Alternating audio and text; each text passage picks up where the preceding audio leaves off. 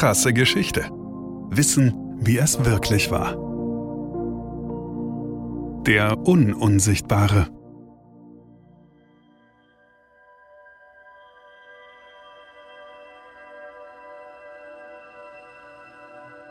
Das hier ist eigentlich nicht die Geschichte von MacArthur Wheeler. Auch wenn Zitronensaft im Spiel ist, ist dies keine sauer macht lustig Geschichte.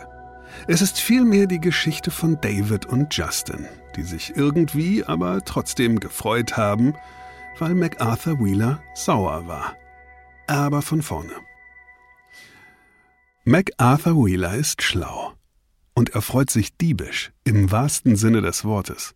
Vor ihm ist noch niemand auf diese Idee gekommen.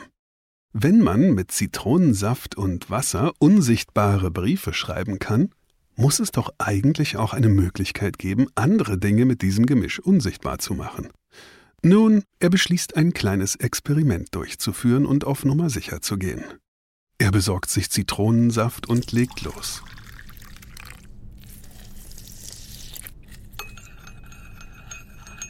Das magische Gemisch trägt er auf sein Gesicht auf und macht mit der Polaroid ein Foto von sich.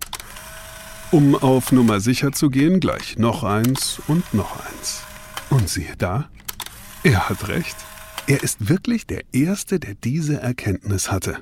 Auf den Fotos ist nur die nackte Wand zu sehen. Chapeau, MacArthur Wheeler. An einem Morgen im Jahr 1995 begibt er sich in ein waghalsiges Abenteuer. Er ist im Begriff, zwei Banken zu überfallen. Als Unsichtbarer braucht er dafür natürlich keine Maske. Er wird auf keiner der Kameras zu sehen sein. Mann, das ist wirklich die beste Idee seines Lebens. Also los. Einen Spaß kann er sich beim Überfall allerdings nicht verkneifen. Er lächelt in die Kameras der Kreditinstitute. Eigentlich Verschwendung, sieht ja sowieso keiner. Bis auf, naja, ähm, bis auf die Polizei, die bei den Ermittlungen die Bänder kontrolliert und sich schon ein wenig wundert. Ist auf den Videos doch kein Mann ohne Kopf zu sehen, sondern ein fröhlich lächelnder MacArthur Wheeler. In den Vernehmungen gibt er sich äußerst erstaunt, aber er muss sich irgendwann gestehen. Vielleicht hatte er ja doch mit der Sofortbildkamera ein wenig zu weit nach links die Wand fotografiert und sein Experiment war schiefgelaufen. 24 Jahre Haft lautet das Urteil des Gerichts. Nun lächelt er nicht mehr. An dieser Stelle kommen David und Justin ins Spiel. Die beiden bekommen Wind von der Geschichte und können es nicht fassen. Wie kann ein normaler Mensch davon ausgehen, dass er unsichtbar ist und sich seiner Sache so sicher sein, dass er sogar unmaskiert einen Bankraub begeht? David Dunning ist Ende der 90er Jahre Psychologieprofessor an der Universität Cornell im Bundesstaat New York.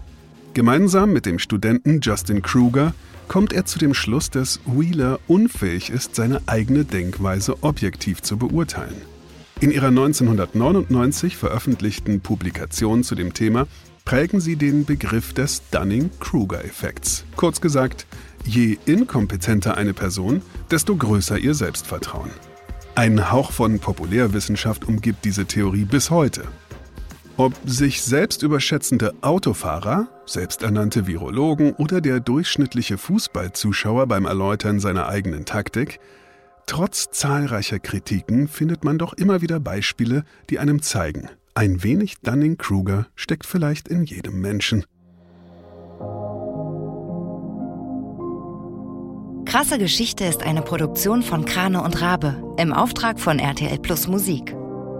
Autor Markus Krane. Gesprochen von Markus Krane.